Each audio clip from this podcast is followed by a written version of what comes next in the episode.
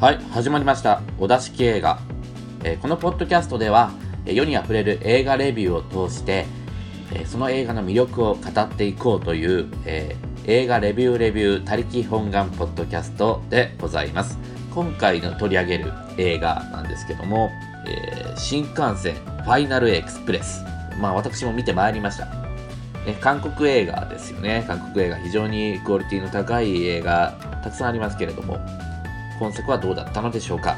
えーまず概要としてはですね、えーカンヌ国際映画祭やシッチェス、カタロニア国際ファンタスティック映画祭などで話題となったパニックホラー。感染したものを凶暴化させる謎のウイルスが高速鉄道の車両内に蔓延する中、乗客たちが決死のサバイバルを繰り広げるという、えー作品となっております。はい。では早速ですね、また、えーいつものように、えーヤフー映画レビューですね、をちょっと見ていこうと思うんですけども、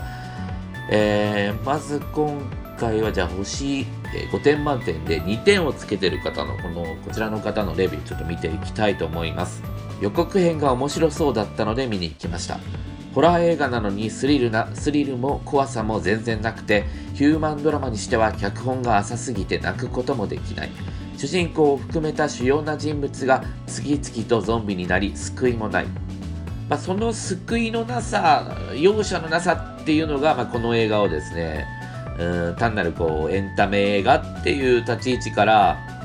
数段、まあ、上の作品に押し上げているんじゃないかとは思うんですけどね。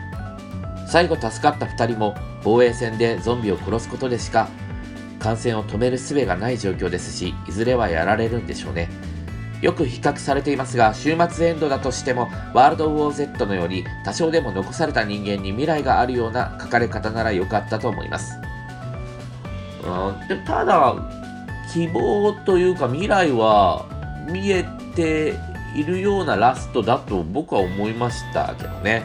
うん、特にあの、えー歌っていうのがキーワードになってまして、その歌がですね、あのまさに希望っていうのを象徴しているように思いますね。でそれ以上、まあ、その後日談みたいな形で、えーあの後どうなったか、どう人間がゾンビを鎮圧していったかっていうのを描写すると、ちょっと、えー、くどくなってしまうと思うので、非常にあの終わり方は良かったなと僕は思いますね。はいえー子役の演技は良かったと思います。1100円で鑑賞しましたが、お値段並みと納得することにしました。あ、えーあの、コンユ、あの主人公のコンユの娘、スワンちゃんですね。この、えー子役の方の名前がキム・スワンって言って、まあ、そのままの、えー役名がそのままになってる。この子はすっごい良かったですよね。なんか、うーん、うまいなと思いました。泣きもうまいし、抑えた演技っていうのがね、あの序盤ずっと続きますけど、そこもね、なんか、ギリギリこう子供っぽさを残しつつも、こう大人びた表情も見せていて、すごく、この子のおかげでこの映画結構締まってるなとすら思った、えー子役の子ですよね。はい、次は、えー星5点のレビューをちょっと見ていきたいと思います。タイトルが、えーすごい方が出たな。え、これ韓国映画えーこの映画ぜひ日本人が見て、今の邦画とどうしても比べてしまうから、アジア映画としてこれまで邦画が持っていた小市民的メッセージが、メッセージ性がある。私は韓国にステレオタイプのイメージを抱いていた。歴史もの、恋愛もの、意味もなくグロテスク、韓国軍の活躍を強調する国威発揚である。しかし韓国版セルラーなど近年そのイメージに風穴が開き始めこの映画で完全に韓国映画はかつての日本映画の域に達したと確信する非常に驚いたことにこの映画は自国の問題点を躊躇なく指摘しそれを各登場人物に落とし込むことで貧富の差や世代を超えて異なる価値観の客層に自分たちの物語としての普遍性を獲得した。エンターテインメントとかパニック映画として必要な観客が自分ならどうするだろうっていうのを、まあ、自分の身に引き寄せて映画の中の出来事として、あのー映画の中の出来事を自分の身に起きたこととして感じさせることができる。っていう、えーそういうキャラ設定っていうのがすごくこの映画うまいんですよね。まあ、いろんなさまざまなこう、えーキャラクターが出てくるんですけどもそのキャラクターの見せ方ま序盤からさらりとこうあの説明的にならずに例えばゆで卵であるとか自分の奥さんがトイレに入っている外で待つ、姿とかそういうものあのちょっとした描写を重ねることによってあの鮮やかにこうキャラキャラを説明キャラクターを説明することができていてでもうすんなりとそのキャラクターのことが、えー、まあ分かるというか自分の身に引き寄せてかあの見ることができるできるからこそ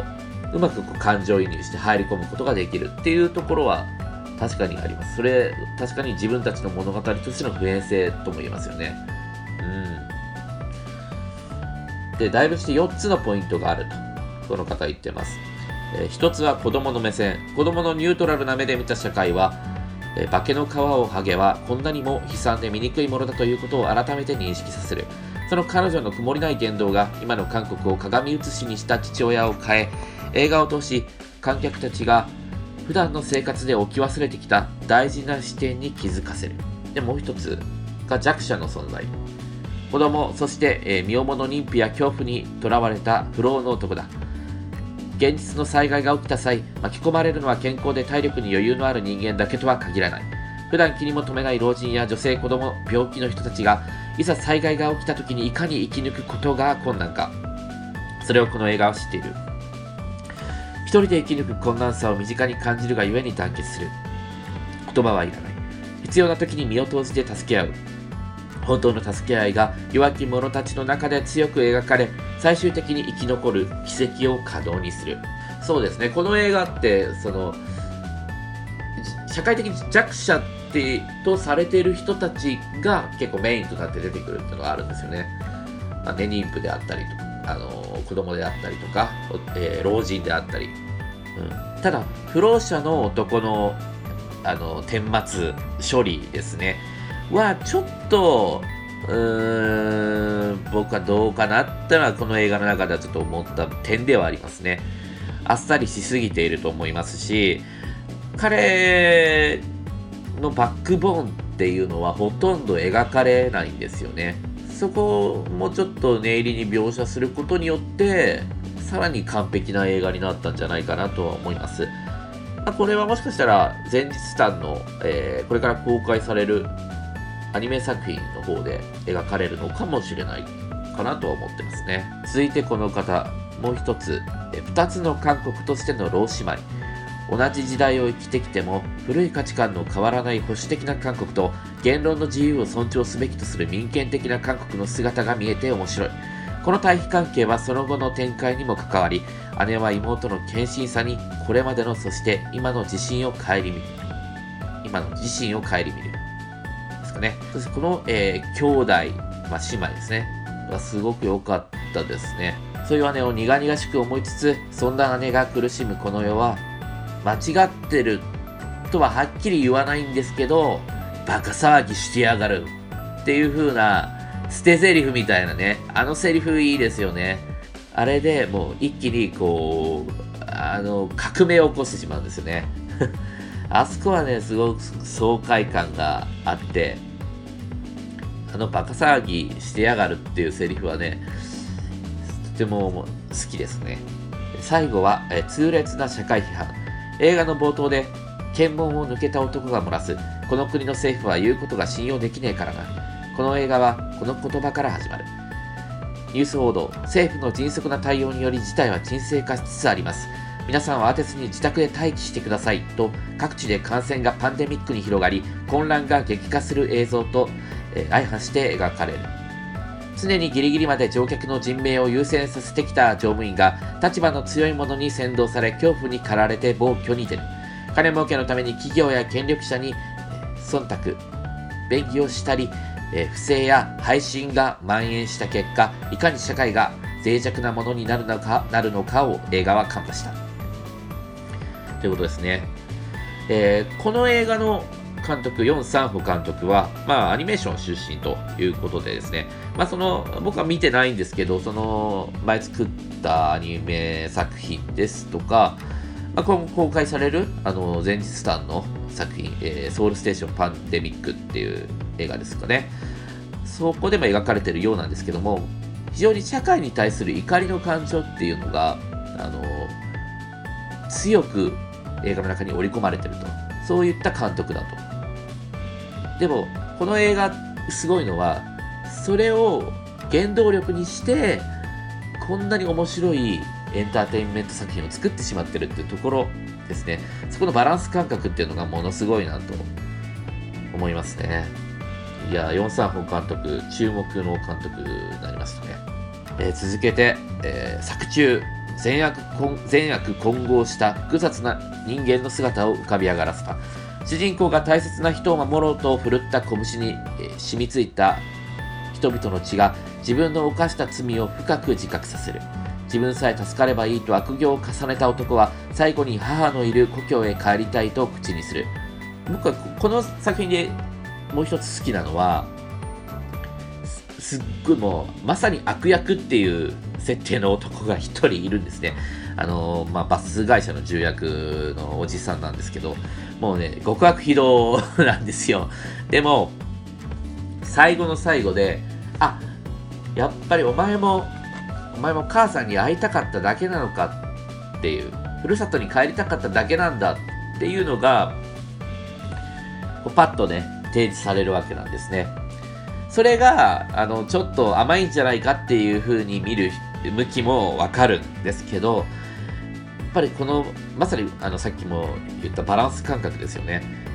悪役って単純な悪役にはさせないっていうその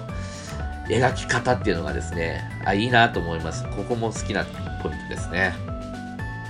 私はいつの間にか2014年韓国フェリー転覆事故を重ねていた。誰かの自分本位が多くの罪のない人々を死なせることがある。この事件がいかに韓国の意識を変えたか。私は作品に同じ思いが織り込まれているのを感じた。新しい韓国世論の高まりというものが映画を通して伝わってきた。一方であの東日本大震災において生じた原発事故とその後の日本の姿についても思い起こさざるを得なかった。あの事故から6年を経過しさて日本の映像業界はその教訓を生かせたか。普遍的な社会批判を映画というエンターテインメントとして消化することができたか。否口をしながらもそれは断じて否である、うん、確かに、えー、東日本大震災原発問題ですね。それ自体テーマにした作品は生まれてるような気もするんですけどもその事態に対してのこれほどまでの怒りみたいなものを感じる作品っていうのはあまり見たことないですよね。ここまで長々と述べてきたがこのレビューを締めくくるに日本とアジアの逆転現象に言及することにする。冒頭述べた私の中にあった韓国映画ニアイコールイデオロギー色の濃い国家的映画はもはや過去のものとなった。アジアの変化を感じた。それは経済や社会発展にとどまらない。そこに潜む社会の問題点や、えー、歪みに注目し映像作品に落とし込む姿勢が経済文化の両面で成長を遂げたありし日の日本を彷彿とさせた。というふうにこの方は言ってるんですけども、うん、ただ韓国映画ってイデオロギー国家的、えー、イデオロギー色の濃い国家的映画っていう印象は僕はないですね。うん、韓国ってデモで民主化を勝ち取った、えー、国なので、逆にそうトガニっていう、まあ、これもあのこの映画の、えー、主役と同じコンユが主演してますけども、トガニなんていうのをね、非常に、あの、まさに権力というか、そういった大きなものに、映画を、映画という媒体を使って立ち向かっていくっていうような作品だったんですよね。この映画、トガニによって、え韓国の世論が変わったっていうこともあり、あったようですし、ものすごく強いメッセージ性を持って、かつ面白いっていう素晴らしい映画でしたけども、基本的に韓国映画って、まあ、国家権力ともいえる警察っていうのがもうものすごく無能に描かれるのも特徴的ですしあんまりこの方の言うようにその国家的な映画っていうイメージは韓国映画に対しては僕はないですね、えー、翻って今の日本はどうか。おそらく本作のように流行のゾンビ映画をエンターテインメント性を損なわず現代社会の風刺として痛烈に描くような鮮やかな発想物語を練り上げる体力は残されていないのだろうだから省エネで作れる時刻のうちにこもった映画やアイドル、恋愛大衆、かっこ正し国内に限る映画に偏る。何者入りした某怪獣映画の国外評価は散々なものであった。この何者入りした某怪獣映画の国外評価ってのは何の？ことなんでしょうね。シン・ゴジラのことなんですかね。あんまりその国外の評価僕知らないんであれなんですけど。で確かにね、アイドル映画っていうかなんか恋愛映画みたいなものは予告編でこう連発されてもどこがつなぎ目かわかんないみたいな 違いが全くわからないっていう同じようなのが作られすぎっていうのは印象確かにありますよねただ、アジンっていう、あのー、作品の予告編が今やってて、アジンの最初の予告編の最初が、なんかこう、佐藤健となんか女の子のほんわか恋愛ものかなみたいな感じで、そういう風に見せる意図だと思うんですけど、イントロはそうなってて、で、途中から全然違う映画ですよみたいな、あのー、予告編にになってるんですね、作りが。あれはすごく、あのー、工夫されてて、そういう、えー、恋愛映画連発の風潮を逆手に取った予告編で、いいなと思いました。で、続けて、はっきり言って、なんでこれが邦画じゃできないんだと憤るほど映画のワンカットワンカットに意味が込められ、一人一人の人物に等身大の姿があった。作品の描くテーマが骨太で、あくまで市民、観客を含めた、えー、ありのままを描く。日本人が見失い続けている真摯なテーマを韓国映画に見た気がした。絶対に見るべきだ。ということなんですけど、はい。で、ち,、えー、ちなみに、まあ僕の評価は、えー、星5点満点中、4.5ですね。非常に面白かったです。誰にでも勧められる映画だと思います。別にね、ゾンビっつってもそんなに、あの、語話描写っていうのは出てこないですし、何より、もういろんな立場の人は、えー、感情移入できるフックっていうのが映画のそこかしこに、えー、仕掛けられてます。面白いし、感動できるっていうね。で、サンファっていう、えー、マ・ドンソクという俳優がやってる、演じてるですね、キャラクターいるんですけども、非常に僕好きですね。サンファってキャラが、ちょっと離れてた奥さんにですね、出会えたっていうシーンがあるんですけど、その時にね、ニコって笑うんですね。あのね、笑顔っていうのは、もちろん、あえて嬉しい笑顔っていうのもあるんですけど、その奥さんを安心させるための笑顔でもあるっていうところがね、その、その、細かい描写だけでもね、男前だな、かっこいい、こんな男になりてえって思わせる、あの太い腕っつって、そこはとてもね、そういう細かい描写がうまい映画なんですね。で、キャラクターにそういう重ねた描写があるからこそ、全員のことが、あの、の気持ちがわかるしやっぱり一人一人そのキャラクターがゾンビにやられてしまうっていう時の悲しさっていうのも観客に残るんですよね。で、まあ、あの重役のおじさんのその最後のどういう風になったかっていうのどういう風に演出されてるかっていうのもねまたいいとすごくバランス感覚の取れてる映画ですよね。はい、非常におすすめです。はい。ということで今回は新幹線ファイナルエクスプレスを紹介しました。ではまた。